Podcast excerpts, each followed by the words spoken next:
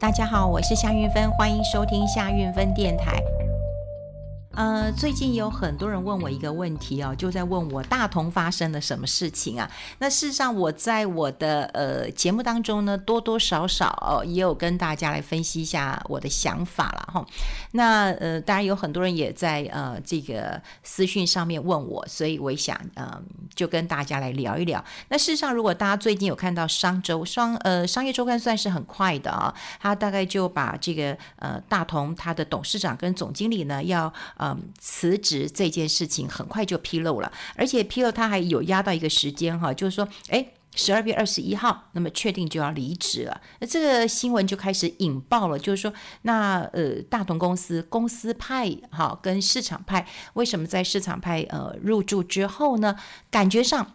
呃，有点起色了哈，因为过去大家都知道大同是一个这个呃家族企业，然后能够能不能把它变成是一个专业经理人，好，这个呃经营的一个呃产业，那我想其实这是一个典范的一个移转，但很可惜啊。的确是，呃，有点状况。那目前大家都在雾里看花，现在有很多的新闻，呃，评论了。好，我们待会会来聊一聊，你怎么来看这件事情？不过我们先讲大同。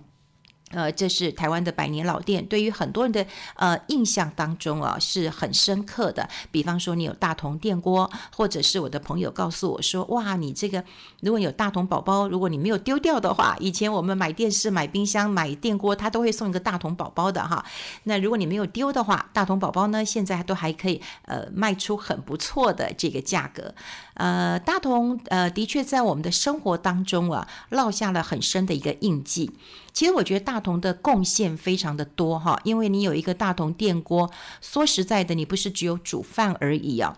呃，以前我常常会用大同电锅来呃煮饭，真的很方便，而且用不坏哈。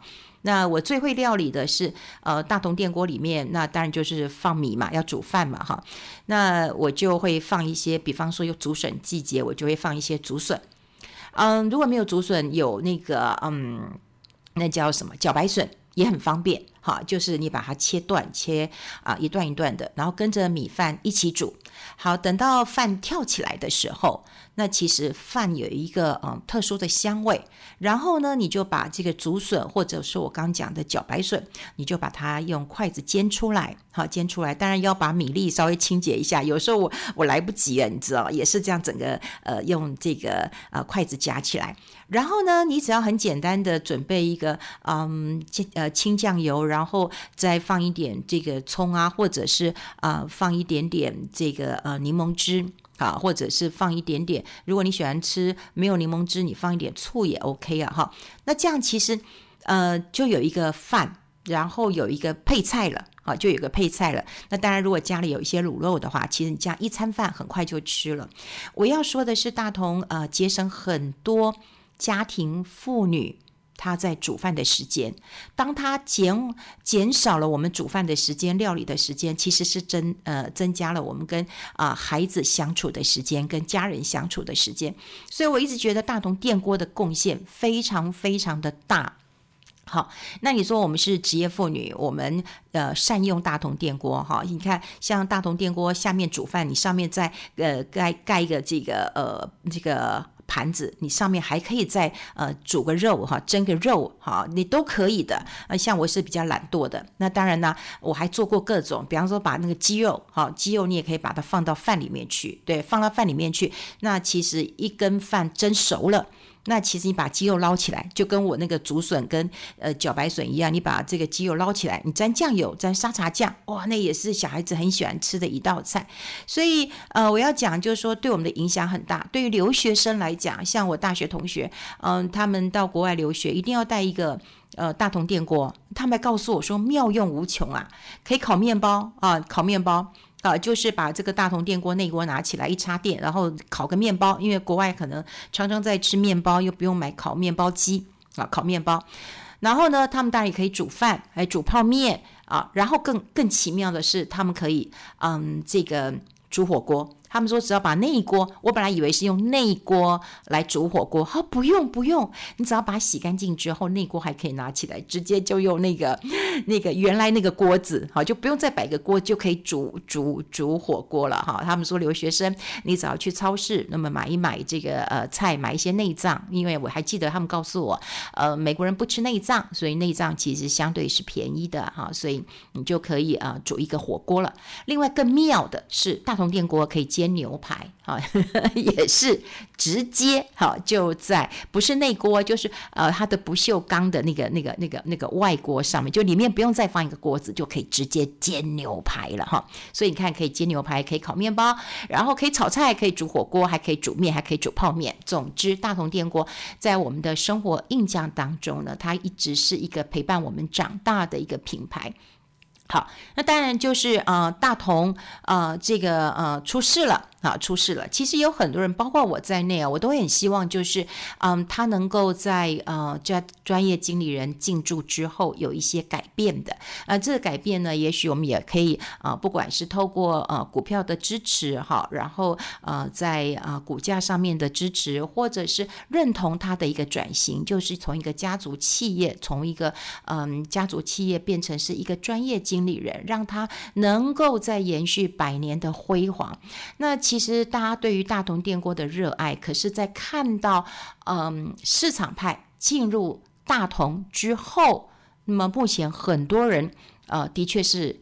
失望的，你看股价就知道了哈。股价你看它那时候最呃最多涨到呃三十九块，我记得快四十块了哈，最高涨到三十九点九了，现在回跌到三十块钱左右。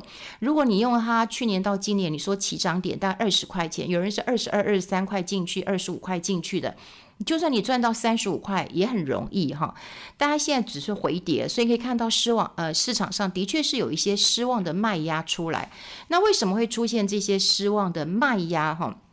那呃，大同的公司治理当然是出现问题的。那么在呃林郭文彦的领导之下，就出现了一些状况。所以呃，大家可能有一些印象哈，就是开股东会的时候，哇，股东不能进去，然后里面都是一些黑衣人。这个你们在新闻上面都可以看到的。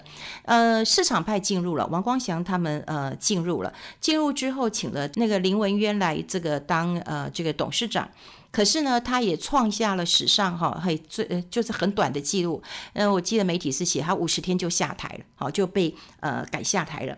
那呃请下台之后呢，呃后来来接任的人哇，倒是让大家哈这个呃眼睛一亮。嗯，那他谁来接任呢？就是找卢明光啊，卢明光是中美金啊、环球金的董事长，好，所以在市场上是赫赫有名的。那么他也是。这个并购天王，好天王罗明光，好，还有另外就是何春盛，好何春盛他来接任。那当然啦，呃，董事长、总经理，总经理赫赫有名，从研华来的哈。另外就是还有呃，财务长是张淑梅，好，那也都是呃，这个大家会认为是专业的团队。当时呃，其实媒体有有这个披露，就是说啊，那罗明光到底呃，大同的市场派哈，那么是呃怎么样重金礼聘到？卢明光愿意来当董事长的哈，那我记得那时候卢明光讲过一句话：“你们请不起我，你当然请不起他了。”如果你看到就是他有捐给大同呃大学，因为他是大同工学院毕业的，现在叫大同大学，他捐给大同大学都捐一亿了，我都可以捐给学校一亿，那请问你要多少钱来请我哈？这当然是请不动他的，但不得不说。哈，他对于大同是有感情的。当然，第一个他是大同工学院毕业的，好，大同工学院毕业的，大同的校长，也就是大同公司创办人林挺生，那么就是他的校长，他的老师。大同工学院的呃学生其实向心力非常非常的强，他们只要有一赚钱，就会捐给这个呃学校的，这是一个非常好的呃学校了哈。那么由罗明光跟这个何春盛来接任之后呢，大同公司有没有转股？有，有转股了哈。在呃罗明光还没有上任之前啊，大同前三季是亏损的，但今年前三季赚了十二亿多啊，十二点六七亿啊，每股有赚零点五四元呐、啊。好，这个是很重要，就是我交出成绩单了嘛，哈，我交出成绩单了。那当然呢，呃，有人呃也在讨论，像这一个呃这个商周哈，商周他提到一个重点了，也就是说，为什么呃罗明光跟何春胜会呃想要求去啊？为什么要就是不干了哈？就是十二月二十一号他就要下台了。呃，在呃商周上面的分析有讲了哈，他就讲说应该就是呃公司要赚快钱还是赚慢钱。好，这个是路线之争了哈。比方说以呃这个罗明光或者是何春胜哈这个团队来讲的话，你想想看，我都可以捐钱学给学校一亿了，我当然要想这建功立业嘛，我要再立一个典范嘛，就大同我能不能让他起死回生嘛？好，那所以呢，他当然就是要改变整个企业的一个呃体质嘛。啊，体质嘛，你是不是能够再创造下一个一百年？这这当然就是一个很重要，你要这个呃这个里程碑嘛，哈。所以呢，他有提一个什么五年计划，哈，就五年计划怎么怎么改？哎，五年计划很有趣哦，大家都知道哦。你看，像中国在嗯。推广的时候，它也是五年计划哦，第一个五年，第二个五年，第三个五年，慢慢的推进啊哈。所以呃，当然有一个愿景，就是你五年要做一个呃这个呃呃改善体质啦，或者是产业的一个转型了。所以那时候我们就可以看到，他们想要推的是推电动车，推的是呃再生能源。但最重要最重要的一件事情啊，就是很多人为什么那时候看到罗明光？呃，来接大同的时候，他愿意呃就去买股票。像我还没这个胆子，我还想说，嗯，再看看，好去买股票。他的意思是说，你想想看哦，大同最大的问题在哪里？大同最大的问题其实在于华印，中华中华印馆哦，大概就是呃真的赔很多，是他最大的债务啊，这四百亿的债务真的是非常非常的庞大哈。那自己人剁不下去，可是如果别人来接手，专业经理人来接手，可不可以剁？可以剁，就比较有机会要剁，好剁得下去。有时候你会觉得啊，这是我创的事业，这个是我呃，这个自己这个呃，像我自己生的孩子一样，好，我这没办法剁得下去的。但如果专业经理人来来做的话，他是当然是可以呃剁下去的。所以光那时候开始想说，哎，先把华映解决了，我大同就有机会了。那呃，但另外大同很诱人的是什么？是他的土地资产。这也是市场派，因为市场派进入的时候，他自己是做银建业的，所以很多人认为说，哦，那你今天就看上大同的资产。的确，大同就是哦，台湾这个非常典型的一个资产股，所以在商周上面就评评论了哈，就是说，呃，可能他们对于经营团队，那么对于这个公司要赚快钱还是赚慢钱，有一些疑义。那什么叫快钱呢？快钱就是哎，土地处理掉嘛，卖掉不就有钱了吗？对于公司派来讲的话，那么这个呃，对对，就是市场要进入公司派的人，对于市场派，比方说王光祥这个，他就是市场派来进入公司的人来讲的话，你就是我进来了嘛，土地卖一卖嘛，那卖了以后我就赚到钱嘛，这当然是快钱嘛。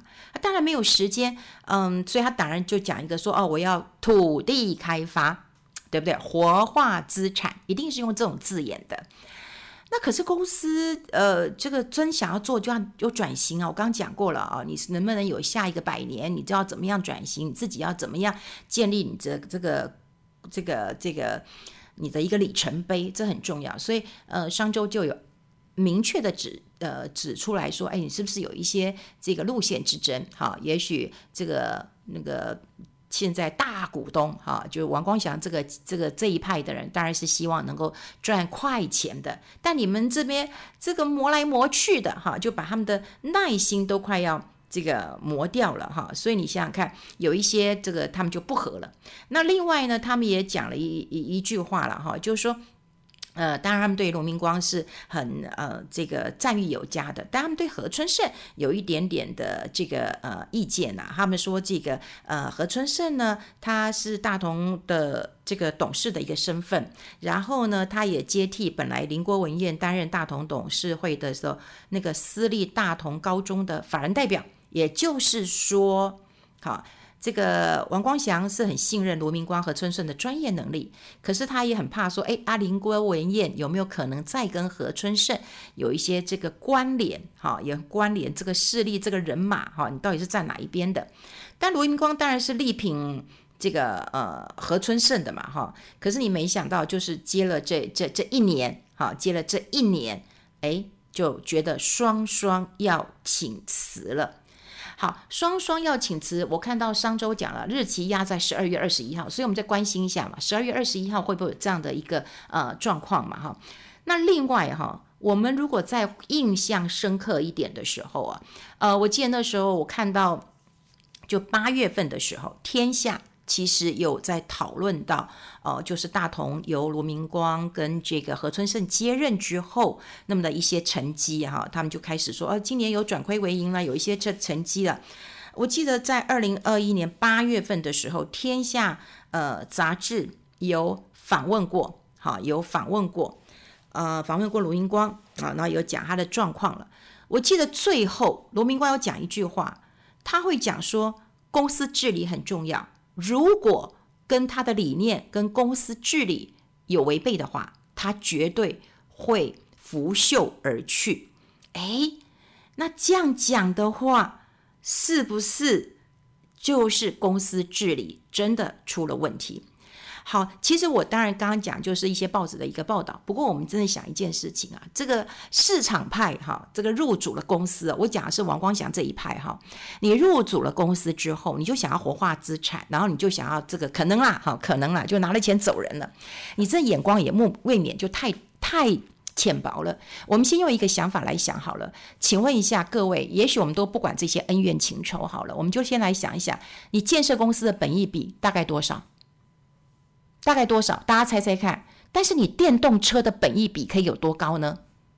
如果大同以后就是做呃电动车，或者是做这个再生能源，诶，他钟逸文他之前的那个总经理，他是从鸿海集团挖来的。所以你今天不管你要做电动车，你要做再生能源，你要做科技，你的本益比就可以很高嘛。但你的建设公司本益比能有多高呢？你有个八倍、十倍都很高了。这。我跟你讲，本益比是一个衡量公司一个非常重要的指标。大家都知道哦，你要投资，你要投资台积电，你要投资红海。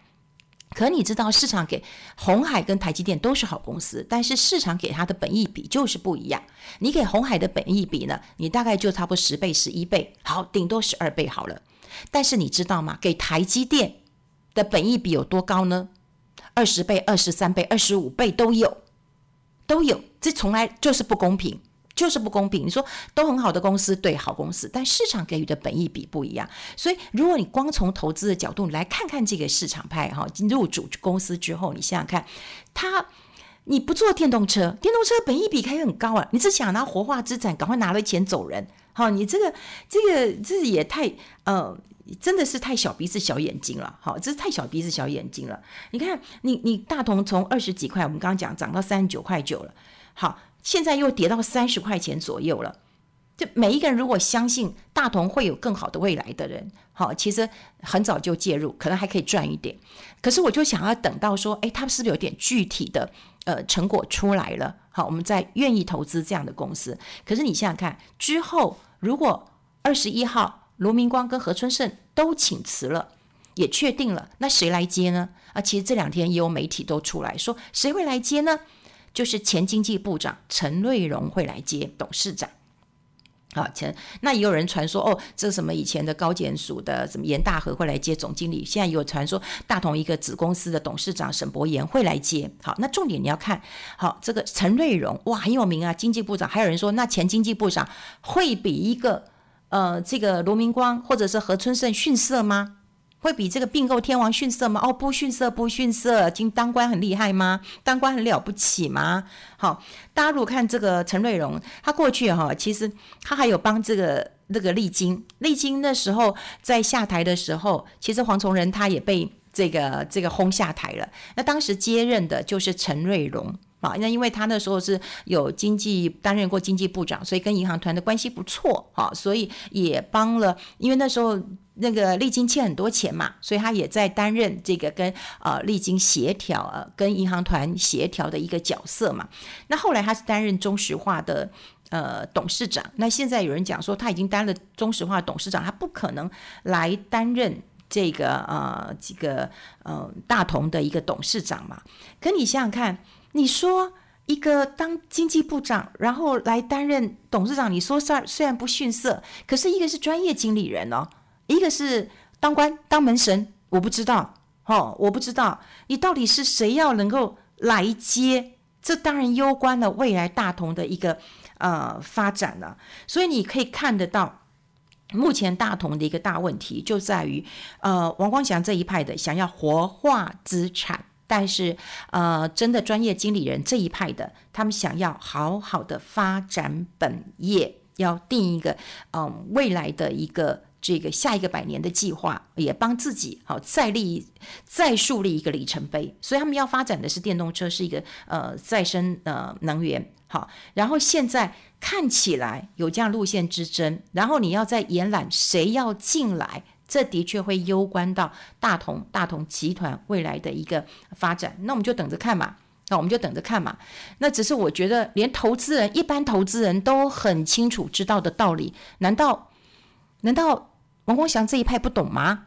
本一笔就不一样了。建设公司的本一笔，你土地开发就是建设公司嘛。